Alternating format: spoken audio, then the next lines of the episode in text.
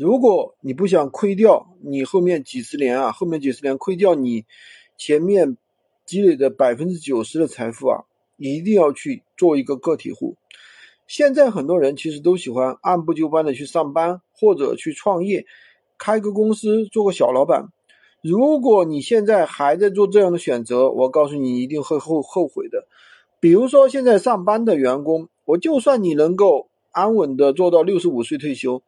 你那几千块钱的退休金，现在物价上涨这么高，我就到我估计你到时候根本没有钱给儿子买房买车，孙子零花钱，更不能保证你连自己基本的生活可能都是问题。而且还有一个非常现实的问题，就是现在没有一个公司能够养你一辈子。比如说互联网的大厂某宝、某东，遇到有一点事情就疯狂裁员；再是大厂呢？百分之九十的小公司其实熬不过五年，等到你年纪大了，其实还是要面面临自己养老的一个问题。想要维持一档的体面生活品质，最后啊还是得去做一个个体户。唯一的区别就是面对的竞争更加大了。刚才我一个同事啊打电话给我借钱，他以前是做旅游的，一年啊赚个三四十万，这两年啊生活比较拮据了。跟我们圈子里面的朋友一个一个的去借借钱，然后呢去开店做一个小生意。还有一点啊，就是千万不要去开公司做老板。做过的人都知道，其实现在最大的成本啊，其实是人力成本。等到你发工资的时候，其实也就是你最痛苦的时候。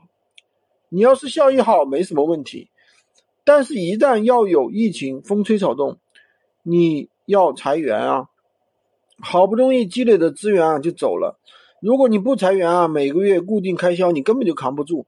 百分之九十的小老板干一年收入其实还没有员工多，他承担的东西更多。其实所以说还不如去干一个个体户。干个体户你一定要干一定资产的，你干一个轻资产的个体户。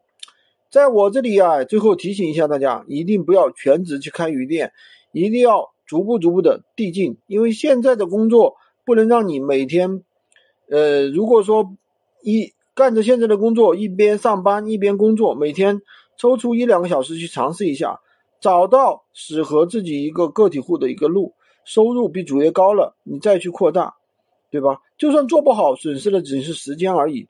所以千万不要再迷恋上班或者再去开一个公司了。喜欢军哥的可以关注我，订阅我的专辑，当然也可以加我的微，在我头像旁边获取闲鱼快速上手笔记。